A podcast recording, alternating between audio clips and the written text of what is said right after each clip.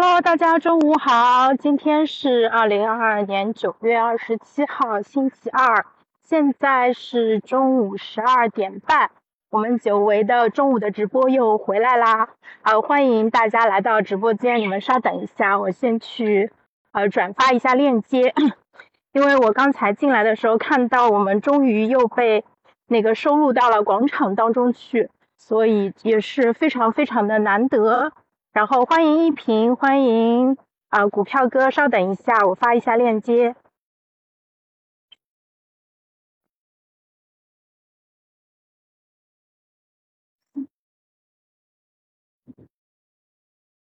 好的，那之所以今天会想起来做这样一个话题的话，是因为今天早上我跟老 Q 在聊天的时候，他说最近有没有兴趣做这样一个栏目？我当时还在想后面。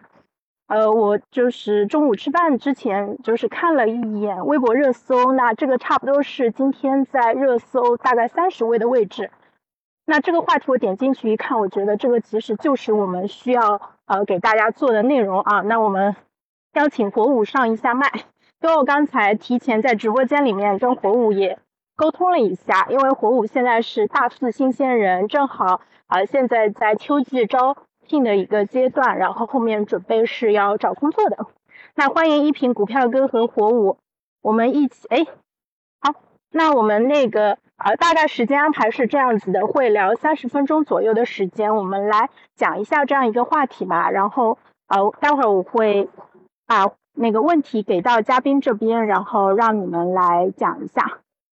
那首先想问一下。呃，火舞啊，就是你看到这样一个题目的话，你觉得是需要呃哪些呃社会常识是你现在作为一个大学生是特别需要的？你现在方便开麦吗？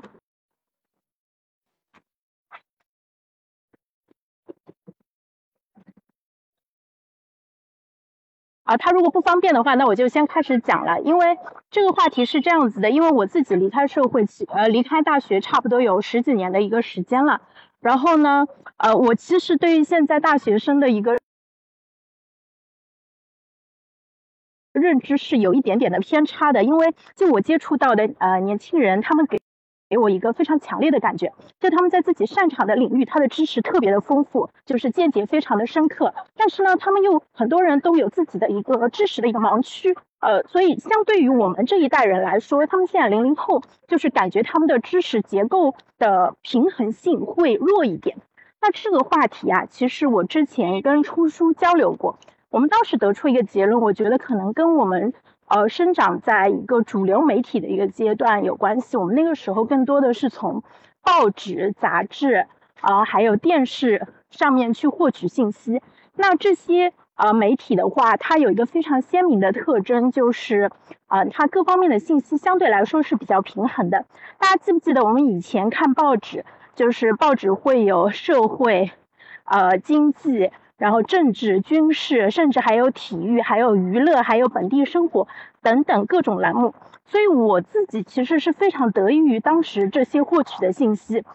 我现在回想起来，我的很多的这个生活常识是怎么积累的，我都能回忆起我是在哪个杂志上看到这个信息的。比如说，呃，我比一般人更加关心就是呃自闭症这样一个问题。大概是在我读初中的时候，我当时是在一个叫《女报》的杂志上面就读到了一篇文章，当时讲的是叫“星星的孩子”，所以我到现在可能过去将近二十多年，我都还记得。啊，所以这个。当时我们获取这些信息的一个方式，其实，呃，是对我们就是养成比较全面的一个认知是有比较大的一个好处的。然后我自己的风格也是比较喜欢做那个百小生的一个感觉，就是，也不说卖弄吧，就是比较喜欢做朋友圈里面那个相对来说懂得比较多的那个人。所以冲叔是我的进阶版。那冲叔他自己其实很得意的一点就是啊，这个你都懂，他就会很得意嘛。其实我自己也有这样子，所以我们两个人其实是非常非常相似的。那我们今天讲这个，不是想要在年轻人面前去炫耀说我们自己这个知识储备的丰富啊，其实只是说简单的说一下现在这样一个情况。因为从火舞你们长大的这个过程中，其实报纸啊、杂志还有电视，就是 对我们培养认知这一块的影响力就变得越来越弱了。确实是越来越弱了。那这个是呃整个社会的一个大的浪潮，其实就单就个人来讲是比较难以去抗衡它的。所以在现在这样一个阶段，我觉得年轻人就如何去获取，呃自己需要的信息就变得更加重要了。我是这么理解的。那想问一下，在麦上的朋友有没有想要分享一下你们对这个问题的一个看法？那今天其实相当于只是一个导论，就我们来讲一下有这么一个问题的存在，然后我们一起去探索一样一下，就是怎么样去更好的啊把这些信息给梳理出来，然后将来可能。就是也不用很长的时间啊，可能可以做一个小册子或者做一个小网站，把它放在百度上面，让大家能够搜索到。因为我们现在获取信息有一个很大的一个问题，就是大家有没有发现这几年你在网上去搜索免费信息的时候，就是你获取到的信息质量会变差，就是越来越多好的信息它变成了收费的形式，然后你在。搜索引擎搜到的很多的那种信息，其实相对质量会比较差。然后就有一个形象的比喻，就是说现在互联网有点像是一个花园，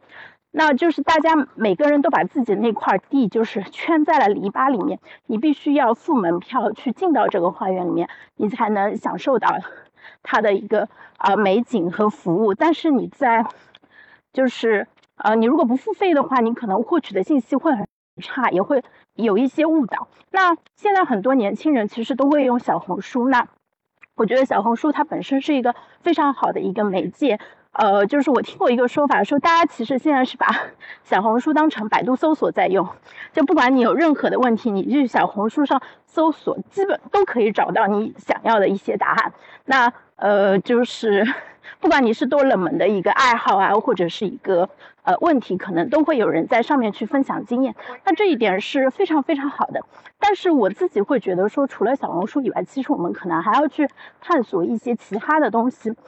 呃，因为呃，有一点可能是我对小红书的一个偏见吧，我觉得就是它上面现在有一些信息，其实很多就背后可能会有一些商业的利益啊，我们可能要试着把这个去剥除掉。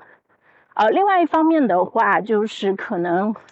呃。如果这个话题是相对来来说比较泛的话，那可能你搜出来的内容就会特别特别的多，以至于你需要花这个时间成本去进行筛选。但这个筛选的动作其实确实是有必要的，因为我们现在生活在这样一个时代的话，就意味着我们需要 有主动的去获取信息，并且对这些信息进行甄别的一个能力。因为我们已经没有办法回到过去了，就是啊，当时。呃，信息很少，然后就是知道的人就是知道，不知道的人就很难知道。所以我们现在，你在站在二零二二年的话，你去获取这些信息的话，呃，所以就大学生除了 需要一些社会常识啊，其实可能还需要一个课程，就是怎么样去进行有效的信息分析。啊，这个是后话了。那想问一下大那个大家，就是你们觉得，就是如果呃你现在是一个大学生，或者说你的家人里面有一个大学生，你会推荐他怎么样去获取，就是进入社会所必备的一个社会常识？呃，魔法师，你现在方便开一下麦吗？啊，我开着麦呢。那个小小你哎，您说。哎。我特别想聊这个话题啊。嗯。那个，因为因为我前些天我不知道因为什么原因，我突然研究这个话题。但是这个因为没有人能够跟我交流，呃，昨天晚上有一个主播，那个很很偶然，我们俩沟通了一下，大概理清了一下思路，但是还是不是特别清晰。您这边咱们大家一块聊一聊，看这个弱点，就是我的问题，我的漏洞在哪里，帮我挑漏洞，然后我才能进步。因为也幸亏昨天晚上的这个沟通，让我今天正好跟别人在说到这个事儿的时候，呃，说的我觉得说的还比较清晰的。呃，正好帮助到了我。如果昨天晚上没跟那个主播来聊的话，可能今天还说的前言不搭后语。正好跟咱们这边的又交交流一次啊。我觉得这个大学生最需要的一门课是什么呢？就是说需要了解一个区别，就是学生、大学生和员工有什么区别。这个区别的话，和那个我我总结的简单粗暴简那个总结了两点啊，其实还有很多其他的区别。这两点区别，第一个就是大学生上学他是花钱的，不挣钱；员工工作是挣钱的，不花钱。很多学生他根本没想过这问题。但是嗯，这个就是一个是挣钱的，一个是花钱的，这两个这两个是不一样的。但更重要的是第二点，就是个大学生、学生和员工的区别。第二点是什么呢？就是我们去上学的时候，是因为我什么都不会，我才去学校去学。如果我会，我就不会去学这学了。但是员工，你你作为员工来说，公司把你录取招聘进来，是因为你什么都会。你要是不会，我不会招聘你。你可以假装你会，你可以骗我。你不会，你可以装会，好，我，我可以把你招进来，但是有个时间差，这个时间差之内，你必须要通过自己教自己，自己把这个东西学会了。如果如果你露馅了，到最后该用的时候你还是不会，那面临的就是把你淘汰，因为我只招会的人，不招不会的人。就学校招聘的学生都是不会的人，公司招聘的员工都是会的人，这是一个非常大的区别。这个基本上没有学生想过这问题，就是你来了，你必须得会，而且还有一个，就是你会的前提下，就是你碰着万一不会了，就像我说的，我我我去面试，我假装自己会，我我我骗了他们说我会，这个期间我去学，这个学的过程中谁教你啊？在学校的是老师教你，还有教材，但是你在作为一个员工来说，公司不负责教你，领导同事都不负责教你。没有人给你讲课，他们可以偶尔的给你答疑，但是讲课就是你自己给自己讲课。你可以去百度，你可以去知乎，但是讲课的人既不是领导，更不是同事，就是你自己想办法去，这也叫自学能力。大学学的自学能力，所以我觉得就这两点，那个还有其他的啊，但我真说这个，因为太多的话容易那个目标散，不容易那个瞄准。我说这两点，第一个就是一个是挣钱的，一个是花钱的。第二一个，呃，大学就是你什么都不会，我才把你招进来。然后员工来说，你什么都会了，我才把你录取进来。你要告诉我你不会，你就会被淘汰，被 kp 考核不合格下岗。我不知道我想的对不对啊？大家帮我找一些那个分析的不对的地方。哎，我来呃回应一下。哎，我觉得你讲的特别的好，这两点确实是总结的非常的到位。呃，你说到就是在大学里面，呃，因为学生的开支，呃，由家长给覆盖了嘛，就是家长给他提供了生活费，而且帮他支付了学费跟住宿的费用，所以这个其实正好是我最近在王建硕的文章里面看到，他说这种有点像是呃一个理念叫做叫 uni，啊 universal basic income，就是一个。基本收入，然后这个基本收入的话，就是呃，假设有个乌托邦社会啊，就是每个国家给一个民众每个人发五千块钱，就 cover 他基本的这个吃穿住行的一个费用，然后他就不需要去为了呃这个糊口去工作了。那这个时候他会做什么工作？这个是很多人呃喜欢探讨的一个话题。那大学这个阶段其实正好是。啊，有人来帮你把所有的生活开支去负担了，这个时候你可以专心的去学习，你也可以去探索、去交朋友、去发展自己的爱好。所以还没有毕业的同学一定要好好珍惜自己在学校里面最后这一段无忧无虑的一个生活啊！为什么很多人会推迟？就业说，哎，我再去读个书啊什么的，其实很多时候也是因为这一段时光确实是我们从学生迈向成人这个就社会人这个阶段当中非常重要的一个过渡。我现在回想起我自己 读大学的那个时间，我觉得，哎，有点可惜，没有更好的利用那一段时间。那谁付钱，就是谁来承担你的费用，这个是非常非常重要的。呃，第二点就是呃，那个魔法师刚才讲到的说。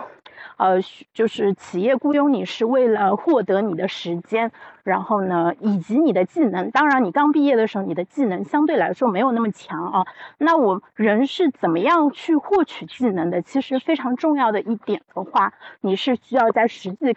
工作当中去获取技能的。这也是为什么现在会有很多的机构去，呃，培养大学生啊，特别是比如说我认识一个。呃年轻人，他今年大专毕业，学的是软件专业，但是他在学校里面基本上没有学什么东西。那现在毕业了，他就说，哎，找不到工作，那他就他父母就跟他商量说，要么我再送你去上一个专门的编程的培训的学校，那你通过半年的学习去习得一些编程的一个技能，然后再去找工作。所以技能的获取，你想可以通过这种。那个专业的培训学校，其实还有一个很重要的方式，其实就是实习。那这也是我今天跟国武说的，我说实习还是非常重要的，因为，呃，实习它其实是写在简历上面的，啊，它没有你的毕业院校那么重要，但是它也是非常重要的一个要素，因为 HR 在就是。HR 在筛选你的简历的时候，他没有机会去深入了解你这个人，他可能就会简单的看一下你的一个基本的情况。那你是什么专业、什么学校的？你做过哪些实习？那这些信息，它相当于像一个大纲一样，可以快速的把它抓出来，让他对你有一个初步的一个判断。那假设你们有多个人都在投这一个岗位，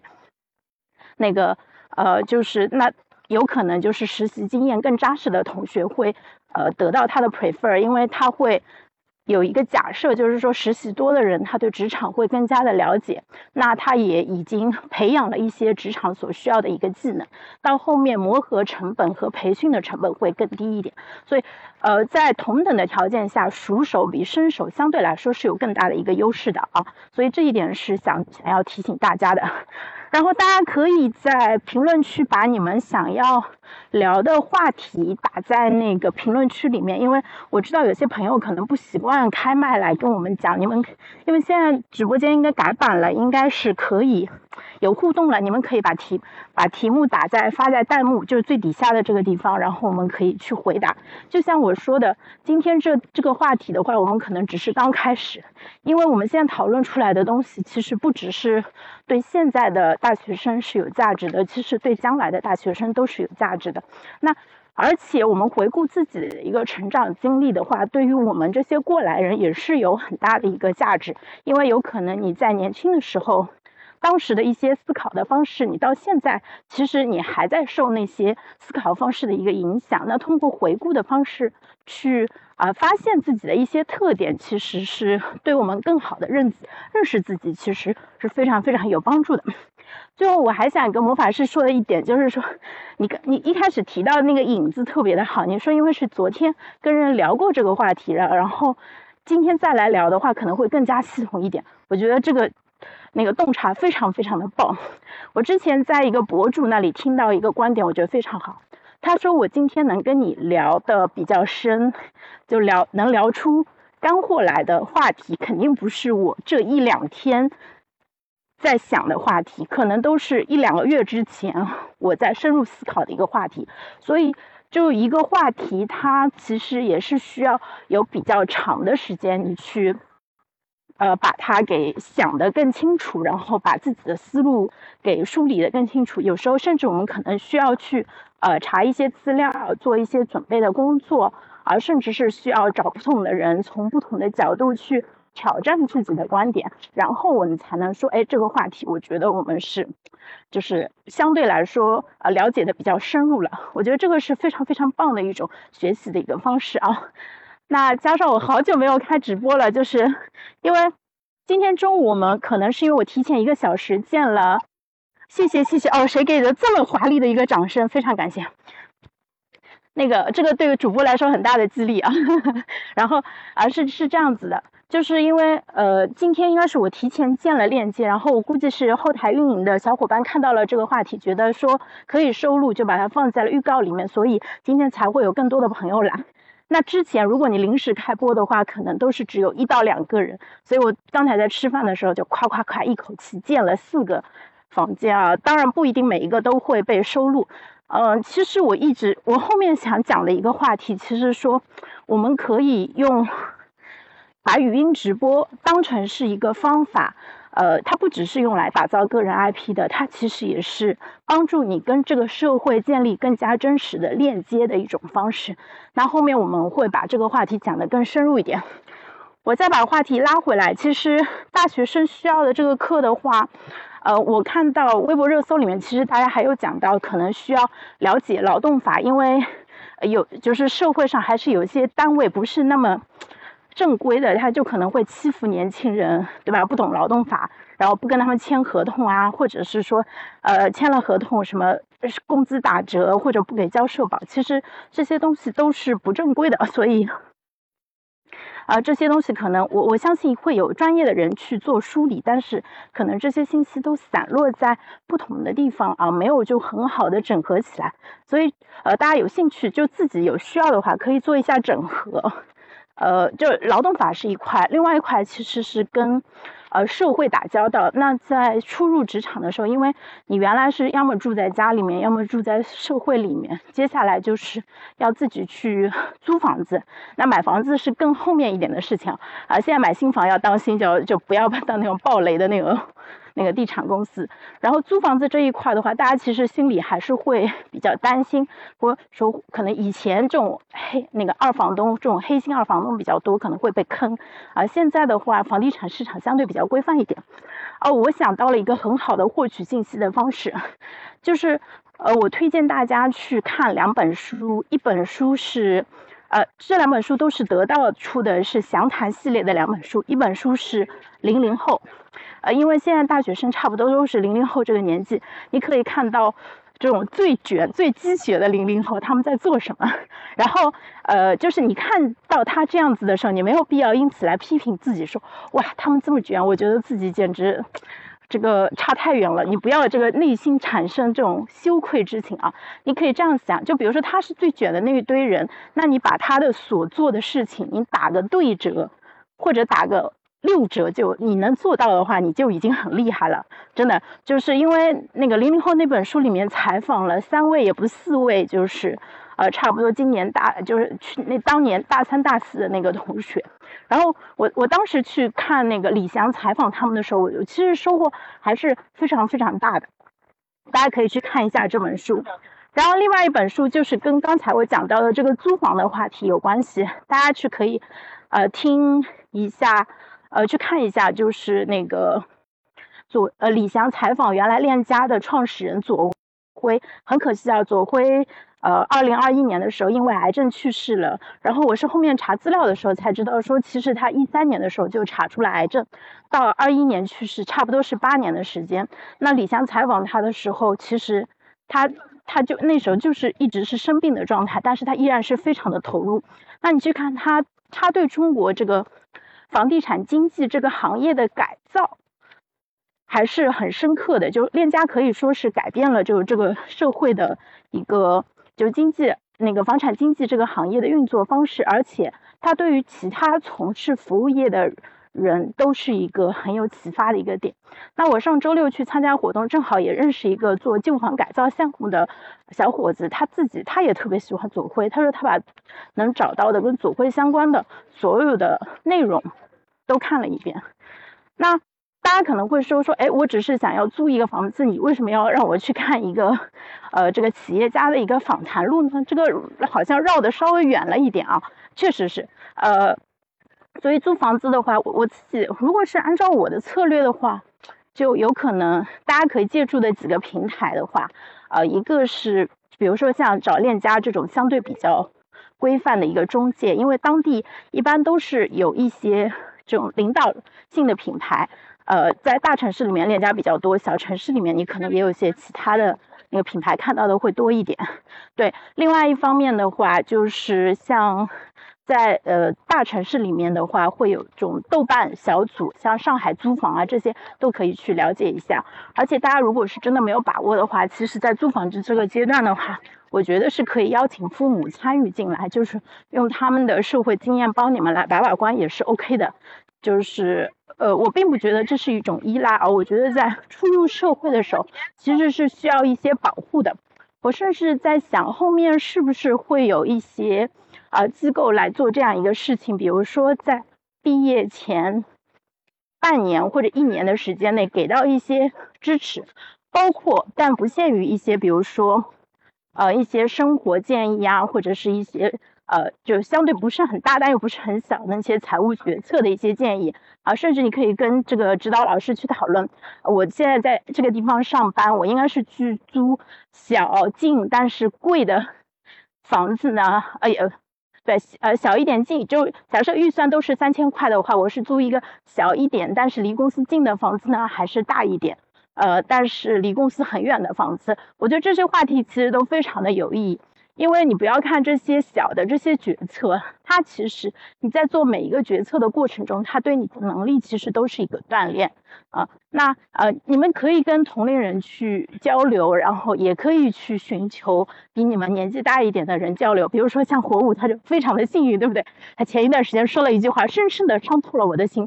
他说啊，我跟你们中年人聊天，对吧？就可以就是尽量避免。就踩你们已经踩过的坑，比如说潇潇姐前一段时间腰椎间盘突出了，那火舞后面可能就会更加注重保护自己的腰，对不对？呃，但开玩笑啊，我觉得就是跟自比自己年纪大的人交流，其实是也是一个非常好的一个方式啊。那大家也要去有意识的去建立自己的人脉圈。我再倚老卖老一句啊。我觉得现在年轻人，呃，我见我我认识的一些或者我见过的一些，我感觉大家在社交这件事情上缺乏动力。就大家可能不，就大家可能有自己玩的好的一些圈子，但是好像你会感觉他是会把自己封闭起来，不是很愿意去跟新认识的人去建立连接的。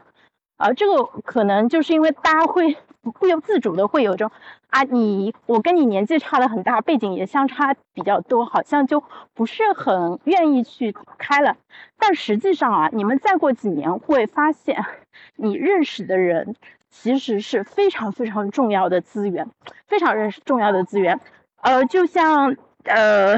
就比如说大家在学校里面找实习的时候，你会发现啊。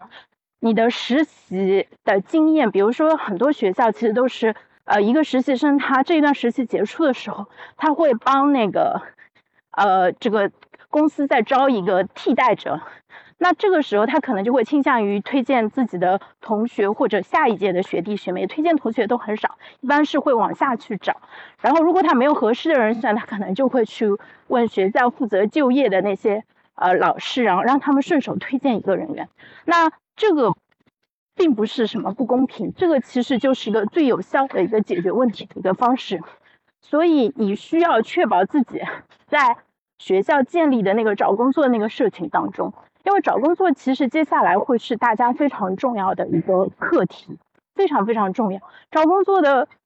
嗯难处，它是不仅是从我们上大学的时候就存在了，甚至可能在你工作很多年以后。除非你是那种特别稀缺，就是那个就岗位多的不得了，但是人才少的不得了的行业，否则绝大多数的职职业的人都会一直存在着一个找工作一个问题啊。所以这个技能其实是好好需要好好磨练的。这提醒我了，我觉得我们回头还得写一本书，就教大家怎么样更好的找工作，因为这些在国外其实已经有比较成熟的作品，国内的话相对来说还是比较少。大家可能还是凭自己的经验跟本能去摸索。那我是把话题拉回来，就是你建立自己的人际圈是非常重要的。我前两天在杨老师的一篇呃之前比较早的文章里面讲到，他说你要在你很就比较年轻的时候去建立你的人际网络。你想一下，一个你认识十年的朋友，跟你才认识的朋友，哪一个会在你困难的时候更愿意去帮助你？肯定是前者，对不对？但是对于我们绝大多数人来说，你身边你过了十年，你那些老朋友都还在，其实是非常非常罕见的一种能力，这甚至可以说是一种核心的能力。所以希望大家听到这个话的时候，就是可以有意识的想一下，我怎么样去呃维持我的这个朋友的这个关系，然后去呃你你你可以把它想象的就没有那么功利。因为本身跟朋友交往的过程中就是一件很开心的一个事情，对吧？你心情不好的时候找他吐吐槽，他有需要帮助的时候你也给他，你帮助他，那帮助他帮助别人本来就是一件非常快乐的事情。然后后面你们之间的互动还会有各种各样的可能性。所以如果有给年轻人一个建议的话，可能还会再建议大家，就是要非常重视社交这一块。好，那今天要么就差不多讲到这里啦。那个后面进来的朋友可以去我的主页上面去看到回放啊，差不多十分钟以后会传上去。那呃，我现在每天早上七点钟，因为我在调作息嘛，我七点钟会起来直播一下。我这个礼拜在看张爱玲的作品，所以最近早上我差不多会聊一下张爱玲，大家有空可以来听一下啊。然后明天中午的话，我们会聊来聊一下，嗯，怎么样用语音直播作为做个人 IP 的一个方法啊，希望大家到时候来听啊。那今天要么我们就先到这里啦，谢谢大家。啊，没有关注潇潇的可以关注一下啊。好，那今天到这里，拜拜。